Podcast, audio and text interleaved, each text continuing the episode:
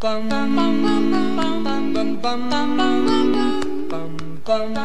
忙打老虎，今晚打老虎，我是阿法，我是星星啊。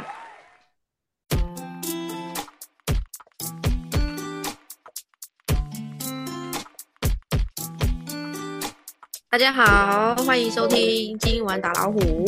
今天我们这一集呢，是我们的阿法是难得的主讲人，然后他在我们的 Netflix 呢，我跟大家真的我跟大家分享，生活就是修行嘛，好，所以他透过 Netflix 的影片，然后他去深入的了解，想去更深入的学习，而且他还有很多慈爱的心，他想分享给大家。不要让大家就是误入了那个不好的区域哈。那这个部片呢是就是韩国的一个 Netflix 的一个原创就是犯罪纪录片啊。哈，它主要就在讲说自己是自称自己是先知的是。有四个人，然后他称为自己是先知，然后变成了一个韩国的新兴宗教的领袖，然后殊不知里面有很多的阴暗面。好，那我们就有点类似邪教的概念。好，所以也因为这部片呢，让阿法想要去研究邪教的定义，然后跟大家分享说要如何避免自己进入邪教。那我自己就是我们也会分享我们自己的亲身经历，跟最后的总结就是我们要如何强大自己。那我们就请阿法来分享一下这部片在讲什么。嗯，好，哎，其实我觉得是蛮有趣的，就是说，当时候我在看这部片的时候，我其实当时候看的有点不太舒服，因为 他他嗯，他叙述了很多负面情绪，因为他们找了很多就是相关的人士，嗯，当事人就是在直接就是嗯。叙述他们的苦，对，就是自述，应该是这样说，自述自述一些。你接收了很多那时候的苦的感受，对，所以其实如果说有些人他们你们的那个共情能力或者是感受度很深，或者是说比较会有一些深入其境那负面情绪的话，我觉得可能你先不要，先不要，之后再看，开心的情绪再去看，或者是就不要看了。不过我可以就是大致上跟大家讲一下，就是说这部片大致上就是在呃描述四个不同的新兴宗教，他们呃私底下可能有一些阴暗面，呃发生一些不太好的事情这样子。嗯哼，对，那可能就是会有一些是发生命案啊，或者是有一些是呃失踪人口啊类似的这种议题啊。所以它就有点像是纪录片，然后最后不是一个什么像一般电影那种完美 ending 啊，什么幸福快乐的日子，不是，它就是有点比较偏于纪录片这样。对，它它几乎完全就是纪录片，因为它它甚至还有过去发生的案件的一些照片啊，或者是当事人这么真实哦。对对，就是还有一些。还好我没看。对对，所以我所以我就是先先跟跟大家讲，就是说，如果你们想看，但是。嗯，比较容易被影响的朋友就算了吧。对，就是我觉得可以等到后面一点，你可以接受的时候，嗯哼，觉得你自己可以负担负面情绪的时候再去看。而且那时候不是还被禁播吗？对他当时候呃，曾经在影片要在上架前，曾经被禁播，这是有新闻的。就是当时候就是直接被某他们某就是四个新兴宗教的某一新兴宗教申请。禁止广播禁令，那后来为什么可以播？因为申请了之后，就是会呃送到法院那边，让他们去去哦去审核，去看他可可不可以这样。结果没有通过，然后还是播了这样。对，就就被法官驳回，因为他就他他说什么？他说嗯呃有某个团体和 Netflix 收集了很多相关客观的还有主观的数据，然后根据这些数据。组织的节目，所以很难断定说事实是不是真的是这样。对，OK。那当时候他他说要禁播，是因为他说就是哎，你们播的这个是在呃诋毁我们，对，在诋毁，所以你你们播。那他那法官意思就是说，哎，没有哦。这 你们这个数据，人家人家又没有说指名道姓是你，你很奇怪，而且感觉也有很多证据哦，知道 这样子。对，很 OK。嗯，好。那 Netflix 当时候也有发出官方的一些宣布啊，就是他表示说，因为说法官并没有受理他们的这个申请，嗯哼，说就还是上架，如期上映的这样子。那我我就把它看完了。好，然后你看完以后就想到自己的邪教经验了，是不是？对，看完了以后，我其实很好奇，就是为什么大家会陷进去。然后我我当时我也想到我自己曾经遇过类似有新兴宗教团体来想要来就是收新的吸收你。对，你自己有遇过吗？我有遇过，而且我我我跟大家讲一下，我们两个人遇到邪教的。团体的时候都是在大学时期，所以一定是那个时期时时候有一一大批新兴的宗教崛起，这样。嗯，有可能。因为我自己也是大学遇到，然后他阿法也是。那呃，我那时候我已经忘记什么教了，然后嗯，他就是会，我也忘记我是怎么接触到那个教，我完全遗忘。但是我很记得很清楚是，他是晚上的时间，然后会在一。会，他有有好像是租一个很大很大的会议室，还蛮宽敞的一个长方形的一个大厅，空空的这样。然后前面会有一个法师坐在那边，然后下面的人就会拿发很多电，就是坐垫给你，然后你就在那边坐着盘腿坐着，然后听他讲。讲经听他念经这样子，嗯，然后就说什么这个法师很神奇呀，你念的因为那是大学嘛，然后哦你念了以后学业会学业会很好哦，然后爱情会很顺利哦，哦啊我们有那种癌症朋友来了以后，癌症都好了这样，然后我觉得好神奇哦是什么东西？那大学我我大学那时候的个人的个性跟价值观就比较属于敞开类型的，就是。哦，没关系啊，就是我都去体验看看，我去多认识朋友嘛，这样子。嗯，对我也不是那时候也不是因为欲望想要学业很好，或是爱情很顺利什么，因为那时候有有有男朋友，然后课业也还可以这样，然后只是纯粹带一个好奇心进去。然后呢，他们就会说，比如说晚上七点开始好了，七点。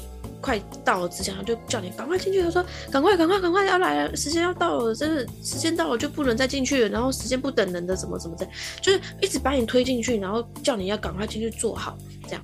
然后我就觉得很奇怪，就是很像在赶火车，还是这个时间点赶不上会会怎样吗？这样，这很很怪啊，就是飞机要飞了，是不是这样？然后就是一直叫你进去，说赶快快点，快点，快点。然后那个急迫的语气让我，是因为他的那个急迫语气让我有点。那一刻产生的质疑，就是一般的好的宗教不会叫你快点快点快点快点，就觉得啊，就是我去庙里，我有参加过庙里面的法会，庙里面法会也不会说快点快点快点快点，不会啊，就很慈悲的说哦我们要开始哦，那提前做准备，或是来不及他会跟你说哦没关系，那你这边写完以后，我们就可以跟着法师一起做，一起一起念啊这样子，对，就是他不会直接快快快点。然后我就觉得很奇怪，然后那时候我真的觉得是上天有保佑，或者是我妈妈有庇佑这样。我妈就是那因为那时候我住住外面，大学住外面，然后我妈我就我妈不知道我去参加这个活，我不敢跟他讲，然后我妈以为我在家，可是她突然就是因为一件事情，然后就打电话给我，然后呢，我妈就发现我不在家嘛，结果我妈就跟我说，她觉得不对，她叫我赶快离开。还也还好，因为这样，感谢我妈妈救了我一命，也感谢那些事件，因为那是因为那件事件引发嘛，我妈打给我，所以感谢那件事件。嗯，然后呢，她打给我，我就离开了之后，然后我后来上网就是查了一下，才发现哦，他真的是不是那么好的宗教团体这样子，哦，就还好我没有进去，就哦。阿弥陀，而且我就赶快跟那个守守车的那个师姐说：“啊，不好意思，我妈打给我，我叫我几次拜拜，然后我就走了。”算是有在正确时间点及时脱离这样子。对，我觉得很感恩呢，就是感恩众神，就是感恩妈妈。是如果当下没有这种电话，我可能就真的进去听的这样。哦，对。然后另外一个经验就是，可能就是说，我们可能很常就是参拜。这样，那很多的庙哦，有的是好正的神，有的是可能不是正的神，这样。嗯嗯。那就是因为你的欲望跟恐惧会去参拜很多不同的庙宇的时候，有时候就有可能会遇到不好的事情。好，所以大家还是要小心谨慎，然后看到你自己内心到底是为什么而去做这件事情，然后跟对方是为了什么邀请你去做那件事情。好，不要看的比较透彻一点，这样。嗯就像但是我自己主要的啊，你这样先事先做好功课，你再投进去。对，没错。像因为我自己的写教经验就是就是这个，就是叫你快点快点快点快点。哦，对。那你对不对？嗯，哎，不过你在大学的时候你是有信仰，你原本就有信仰吗？就是我们家应该是说家里从小就是一般传统家庭啊，就是佛教啊、道教拜拜啊，什么观音啊、妈祖啊这种的，什么玉帝啊。所以那我大学那时候没有像现在这样的虔诚，然后只是那时候只是觉得哎还蛮好玩的，然后去认识一些新朋友也不错，这样。嗯。对，那那时候只想要累积人脉，因为大学的时候老师啊，或是教授啊，都会跟你说，学长姐都会跟你说，你要累积人脉呀，以后对出社会才有帮助啊，什么之类的。所以我那时候只是单纯想去累积人脉，多认识人，这样。哦，对，嗯，我自己的话是，呃，可能要是说我原本就有信仰啊，好像当时候也跟你一样，就是。我们家本来就有一个宗教信仰，但是我自己的话还没有到对于那个宗教信仰很虔诚的一个阶段，嗯，这样子。然后呃，当时候是这样，就是我在学校，然后突然有一个学期，就是哎有一个师傅来我们学校办一个讲座，然后那时候会遇到师姐。就是会有几个师姐穿着他们的制服，然后在在我们学校附近就是穿梭，对，就是会哎，吸收来听讲座哦，这样子。就是一开始感觉只是一个新的没听过的宗教团体，在我们的学校就是发表一些他们的言论，对，这样子，还没有就越来越多人，对。那自从那一次之后，就我我听我。看到了那一次的讲座之后，就开始，就是我就发现，甚至连我同学都在加入了，对，然后我就开始觉得不太对劲。然后当时候我其实是有去打工，我在一家面摊打工，嗯，然后嗯做没多久，突然间就发现，哎，面摊老板也是，这怎么了？哎，他们涉猎很广哎。任何人都不放过。对啊，然后那时候，因为我们我我有些时候是，比方说中午我吃饱饭的时间呢，然后还没有上课，那我那一段时间就会去面摊打工，就可能端个碗啊，然后帮帮忙洗个碗啊这样子。那那时候就是会突然间哦，就那时候老板就会说，哎，今天可能会比较忙一点哦，我先跟你讲一下。我说啊，为什么？他说哦，因为等一下就是呃。呃，会有一批学生会来，然后我们会在这边就是办一个呃见证会，然后甚至哦，就是已经开始很多学生了之后，甚至他们直接在我们学校社创了一个社团，好可怕哦，直接深入哎，对，就是直接让大家每周都一定要去参加参加这样子，然后我自己的同学就就也参加了。那当时候他们就一定会，比方说同学跟同学之间一定会说：“哎，来呀，你们来，你们来。”对，然后是不是也跟你说什么学业会进步，会很厉害？当然有，我跟你说，可是大家说法都一样。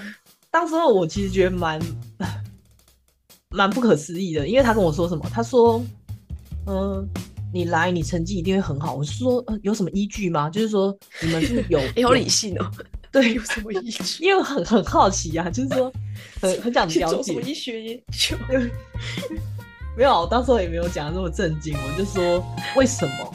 嗯，这样就就提一个问题嘛，就说哎，为什么你可以这么肯定？他当时候就是很很肯定的告诉我说，你一定会成绩很好，这样子。他就说哦，因为我们就是私下我们都会去打坐，然后呃，然后说有时候如果那个师傅会来的话。我们就会直接感受到师傅发功，然后呢，你成绩就会变好。我说为什么？哇塞！我说为什么？我说你自己有经历是不是？就是你你有遇过，就是你成绩不好然后变好这样？他说有啊。我说什么？他就说，他说我的英文课我英文成绩一直都不好，我每次就是我都是在那个什么 C 段班之类的这样。然后我自从去打坐遇到师傅以后，我从此以后英文。分数都及格，又是一百分。然后我那时候就想，好像他考一百分一样。哦，只是及格而已哦。对啊，好像厉害。我心里想说，那你觉得那师傅的功力怎么没到一百分？我我当时心里是想说，那如果我是一直都平均在八十分的情况之下，我需要去吗？很自豪，想说我好像不需要哎。然后他当时候就是以他的英文成绩来来，就是来跟我讲述，就是他们在那边就是得到的一些奇迹。嗯嗯嗯，可以这么说。对，那有些时候就是他们会突然一群人聚在那边，就是一起推广，或者是说很积极的邀请人家来。那我有一个朋友，他就很认真的。听听完之后，他就参加了，嗯，然后当时候他参加完的隔一天，就是我们同系的学长也也有参加的学长，就很积极哦，一直想要把他拉进去，所以那一天他他们就是也一起来到，就是我们那我打工的地方，就是讨论事情这样子，他就一直说，哎，就是你你觉得你昨天打坐完你觉得怎么样？那我那同学他。他虽然说他很爱去体验很很多东西，可是他也会很直接的表表明他自己的感受，这样子。嗯，所以他当时候就直接跟学长说：“其实我我觉得可能是我的功力不够吧，就是我打错完之后我没什么感觉。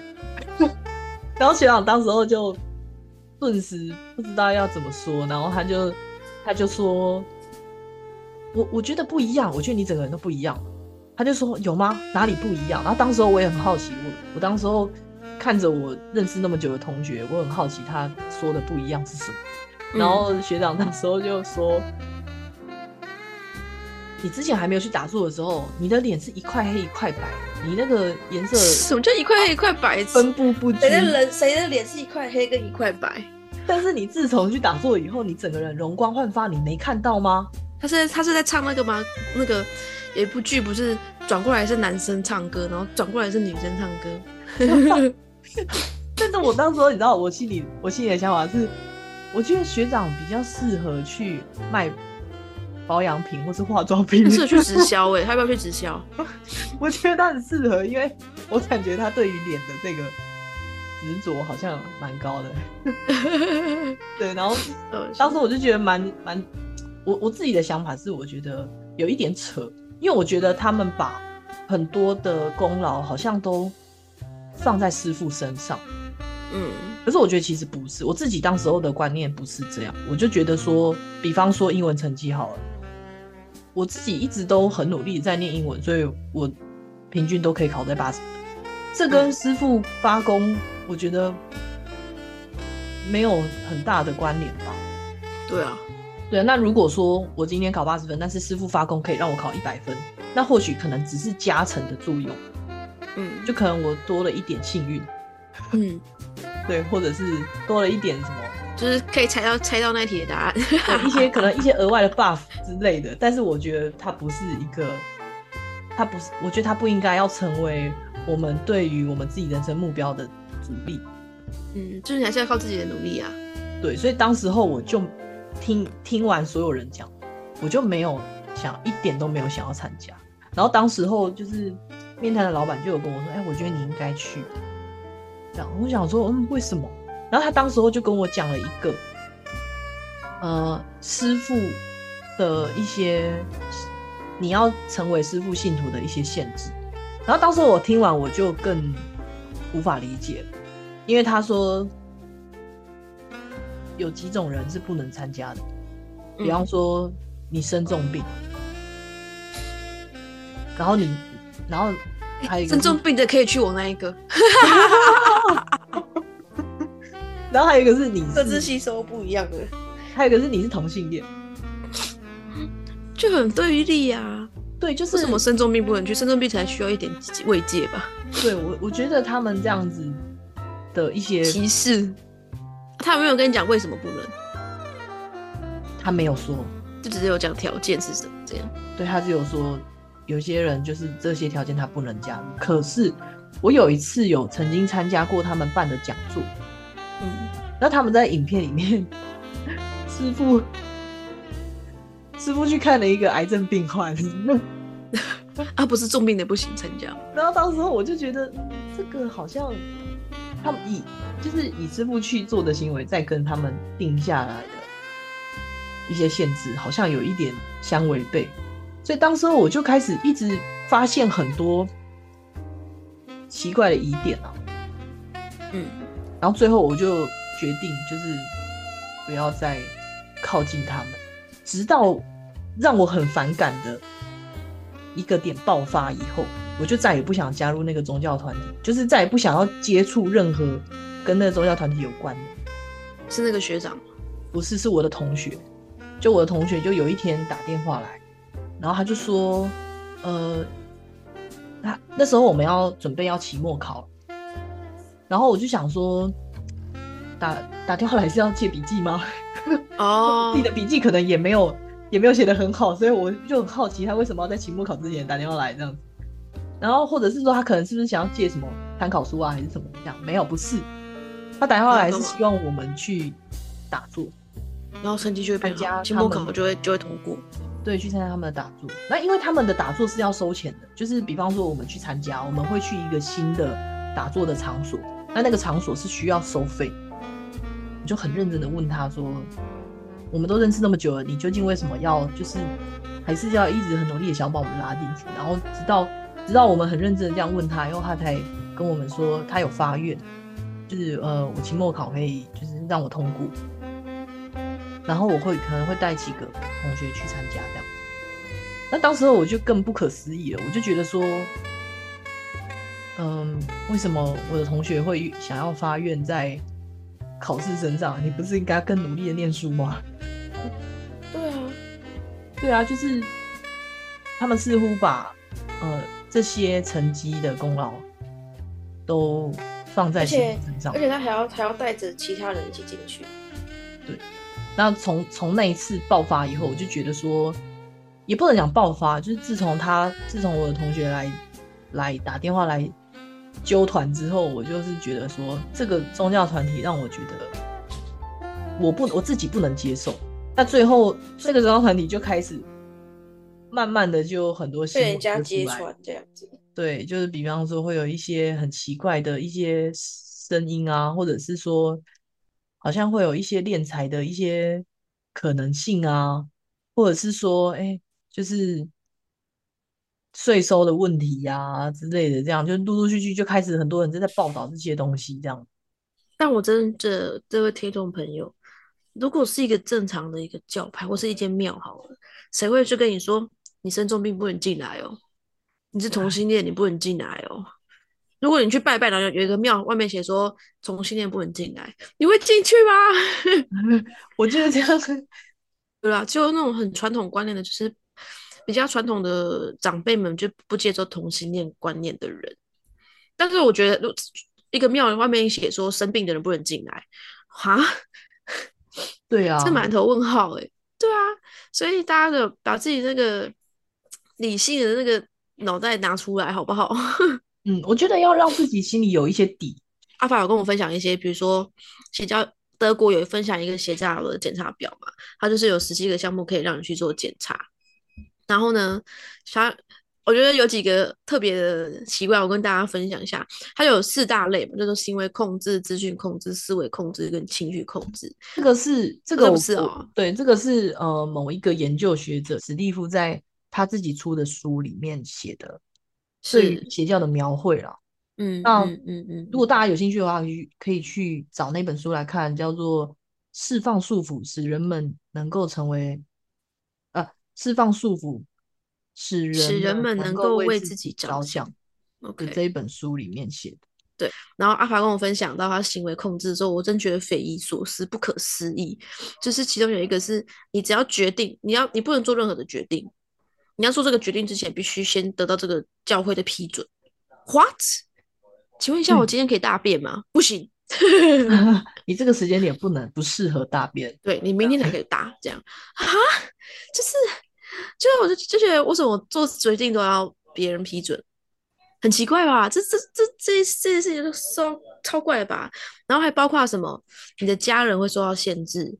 你的穿着打扮，你要吃什么东西，你的睡觉，你的休闲，你全部的时间都要被教会控制，哎，嗯，这样等下我是机器人，是不是？狗都没有那么乖，好吗？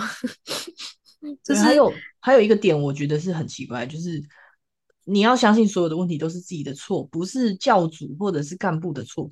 对，很奇怪，这到底是哪来的？就是哇，我都是丢诶，阿丽都是不丢诶。哦呦，可是可是，就就拿我过去那个遇到的宗教团体来看，大家都会相信是自己的错，然后甚至会认为功劳是对方的。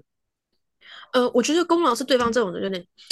我们人是要谦虚知足，然后不要觉得哦，都是哦，我我很厉害哦，都是我的，我我赢了哦，都是我呃完成这件事情哦。但是也是有点太极端了，要么人不要那么极端，不要觉得说这都是我的功劳，也不要觉得说这都是别人的功劳。对，对你自己有付出，你肯定你自己，然后你也。感恩上苍，或者是感恩，比如说你有信仰耶稣，感恩神明，感恩万物，感恩宇宙，都可以。可是你也要感懂得感谢自己的付出。对，对，怎么什么你做错事就哦，都不是我的错，我是对的，我是唯一的真理。Oh my god！释迦牟尼佛都说自己说的法不是在说法了，他怎么有自信说他就是对的？嗯，对啊，所以然后还有一个叫资讯控制。然后里面有一个很奇怪的，就是有些资讯啊，教主决定谁可以知道什么，谁不能知道什么，哈，我真的是满头问号哎。然后还有还可以还鼓励教徒互相举报，就是互相监督。比如说我举报师傅他昨天没吃素，这样，然后师傅就去惩罚他，这样。嗯，就为什么大家好像在监视对方哪里做错了？应该是大家互相鼓励吧。那我们要讲。这个东西的主要目的啊，不是在抨击邪教，就是要大家要理性脑之外，也要去看到为什么我们会去参加到这样的团体里面，那个根本的原因是什么？好，那我们有一个哈佛的教授，他是精神病的学病精神病学的一个教授，他就写了一个文章啊，他就讲述了邪教的三大特征。啊，第一个是什么？就是会绕着一一种绕着一名魅力型的领袖，然后呢，那个领袖呢就慢慢成为膜拜的对象，然后就是凝结了很多的信徒，跟写了很多的教条。好，那这个领袖呢就不会受到制衡，然后成为唯一的权威。啊，这是其中一个特征。那第二个特征是什么呢？就是会通常他们就会用教义啊，或是以或者是教育的这个名义啊。教徒就会经历一连串的思想改造，就所谓的洗脑啊，或者是胁迫性的游说，所以教徒经常都要为教派啊，或是宗教的领袖的福祉做一些就是不是不是那么合乎自身利益跟合乎道德良知的事情。好，这是第二点。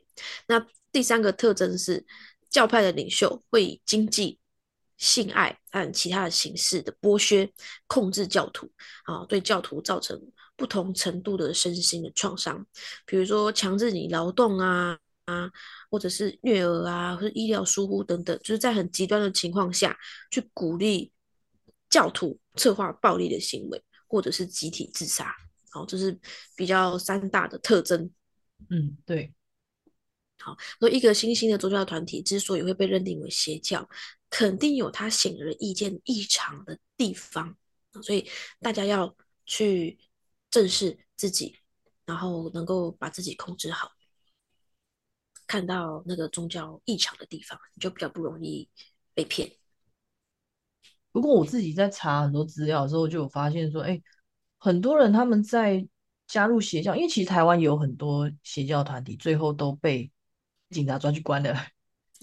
那我就发现很多案件啊，那我当时候就心里在想说，为什么就是大家会陷进去以后，直到事东窗事发，或者是某些事情发生了以后，才会呃意外幡然醒悟。对我自己是觉得说，哎，有一篇文章我觉得他写的蛮好，就是他曾经有提过说，呃，我们我们的心灵是一个水桶，那随着人生经验累积，经济能力提升以后嘞，这个水桶容量也会增加。嗯哼，那。如果要以这个情况去去拿恋爱为举例的话，就比方说我们可能在念书时期，国高中的时候，我们喜欢一个人的时候，我们在彼此不成熟的情况，或者是经济能力很有限的情况下，我们心思就是只能放在对方身上，然后用一些实际的行动去去感动恋人啊，去取悦恋人这样子。可是随着年纪增长以后，我们可能出社会了，那我们在这一段关系以后所求会越来越复杂，越来越多，容易会被外物影响，最后就失去那个纯粹。可是其实这个东西不是贪婪，它其实只是一种你的眼界放大、辽阔以后，嗯，自然而然产生一种距离感。嗯，但是有些人会因为这样去感受到不满足。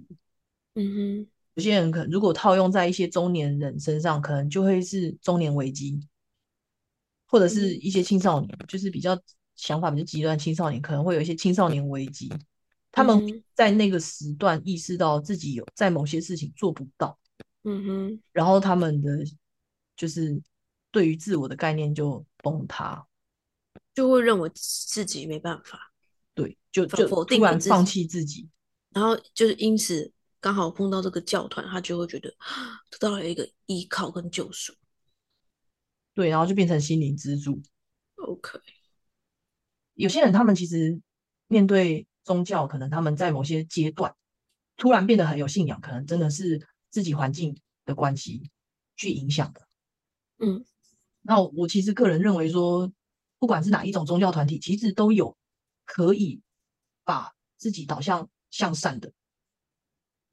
只是说，如果这个宗教团体它开始变得很极端，嗯，那我觉得就是自己应该要设一些底线。我自己的每个人认知不一样，像我跟阿法虽然我们走，就是我们都走在灵性的道路上，但是每个人呃学习的路程不太一样。那大家都可以当参考。那我们只是希望可以说帮助到大家如何避免呢？那我听完阿法跟我分享这个故事之后，我自己有一个比较内省的一个感觉感，就是说我们为什么会去呃很信这件事情？你就是嗯，有时候我觉得是两大，像佛教讲的嘛，贪嗔痴啊，贪是什么？贪婪欲望，嗔是什么？怨恨不甘，痴痴就是愚笨。妄想，没有智慧，哦，人会被这三个东西所困扰，然后产生七情六欲，然后就产生这些贪嗔痴。好，那呃，可是呢，你要去把贪嗔痴全部一次拿掉，真的很难。但是像我自己的做法，一开始的做法会是什么？我可以分享给大家，我的方法是什么？就是当我有情绪来的时候，或是当我遇到我。不如让让自己心情不好、不如意的事情的时候，我会去找一个可以让我冷静下来的事情做，或是可以让我抒发情绪的事情做。像比如说，有的人女生呢，可能会不管男女啦，就是可能要看你的那个情绪需要多大的抒发。像有时候我可能比较 peace 一点，我就会去画画，啊，或者是我去听音乐，我去唱歌，啊，我去运动。那如果是比较很需要很 power 的、很大力的宣泄，你就去打沙包，或者是你在棉被里面大叫，都都可以，或是去打拳，好，或者是你去拿一个什么很软枕头，然后那边乱狂甩狂挥，都可以。就是这件事情只要三个，不会伤害到你自己，不会伤害到别人，不会对环境、大自然造成伤害，你就去做。好，那。呃，做完以后你心情就可以冷比较冷静的嘛。那你冷静下来之后，我们再去冷思考、换位思考。怎么换位思考？比如说你把自己当成一个看电影的人，然后你看的这部电影是你刚刚发生那件事情，可是你不要用，你就用一种是这个是男女主角在演戏，跟我没关系，我只是一个观众，或者是导演。你就是用另外一个角度去看这出剧本的时候，你会觉得你会有不同的想法。好，那我之前在看吴若权的一个影片分享的时候，也有分享到说，他个有一个方法，我觉得很不错，就大家可以试试看。我自己试完是觉得很有感感觉。他就是说，你去做换位思考。你把我、你、他把它写出来。比如说，我觉得上学很讨厌，你就写下来。我觉得上学很讨厌。写完之后，第二句我改成你，你觉得上学很讨厌。写完之后，你改成他，他觉得上学很讨厌。你就会有不同的感觉，这个你我他的资讯，这个方法。大家可以拿来试试看，就是你可以先找方法让自己冷静下来，然后再进行换位思考。当你在换位思考的时候，你就可以有用不同的角度去看同一件事情，那你就不会陷入在那种很绝望的感觉，然后你也可以找到更多的解决方案。就我们会有情绪没有错，可是情绪出来以后，你就要去想，冷静下来去想，那我们要怎么解决这个事情？不然你的就是一直停在那边啊，那你的情绪不就一直在那吗？重点是想去解决这件事情，那这件这个事情情绪是不是就这样化掉了？好，那这样这件事情是初步的。如果我们要再往更深层去看，就会被人看到说，像我们之前跟阿法也在分享是为什么，就是你要常常去问自己为什么，不是问到好像变神经病，是你要去想说，我为什么做这件事情？他为什么做这件事情？那如果我做这件事情是因为欲望，因为恐惧，那这些欲望跟恐惧是为什么而来？我这些情绪是为什么而来？我为什么会想要加入这个宗教团体？然后就去找到后面的那个根源，要去把那个根源解决了、治愈了，你就自己就成长了，你就不需要那些心灵的慰藉了，然后你就可以去帮助更多的人。因为有时候只是因为自己找不到一个。浮木，然后你找不到一个依靠，没办法信任自己，没有办法掌握自己的力量，你就会想要去找到依靠。但是我们的确人一定会有迷茫的时候，那好的团体或是好的事物让我们有依靠是好事。但是你依靠完之后，你一样还是要尝试把那个力量拿回来，你才能够为自己的人生负责，然后才能更有力量去做自己想做的事情，然后再去帮助更多的人。这是我自己的感觉，跟大家做分享。对，我觉得换位思考这个方法是一个很好的的的一个。我觉得我你他很棒哎。对，我觉得就是说，无论再怎么样，就是你自己遇到的事情，如果它开始发生了一些画风走歪的一个迹象的时候，我觉得有机会的话，还是可以就是多跟其他人去讨论。找到一些不同的角度跟观点去吸收以后，把它变成自己的，然后自己做决定。对，因为我觉得，我觉得，我觉得其实很多宗教不一定全部都是邪教，我们不能这样定义。可是，是的，我觉得你虽然信他，可是有一些东西，如果他该要是不对的，你还是要勇敢的拒绝。或者是，比如说他跟你讲，你问他该怎么做，然后。很多人会跟你讲不同方案嘛，比如说你问了三个人这件事情该如何是好，三个人给你 A、B、C 三个方案，然后你自己心里是呃，比如说第四个方案都不一样，那这时候你就要去选择你要做什么选择。那如果有的人会这样，你听了 A 的建议，选了 A 方案，结果是不好的结果，他就会去怨恨那个 A。重点是你自己做的那个选择，人家也只是出于好意。所以是你要自己去决定你要什么。那每一个人的建议都会不一样。就像，嗯，你去问国文老师，跟你去问体育老师，他们都是为你好啊。可他们的方法就可能不太一样，因为每个人成长背景不一样。可是你最终还是要去为自己做决定，然后去决定了以后有什么结果，我们就是去承担，然后进去看到中间的礼物是什么，不要去看到那个你觉得很不好的结果，这样。对啊，然后这就是我们今天大概分享的，就是透过 Netflix 的影片，然后再到我们的所谓的叫没有那么正派的团体，然后再到我们自己内心的审视，跟一并跟大家分享。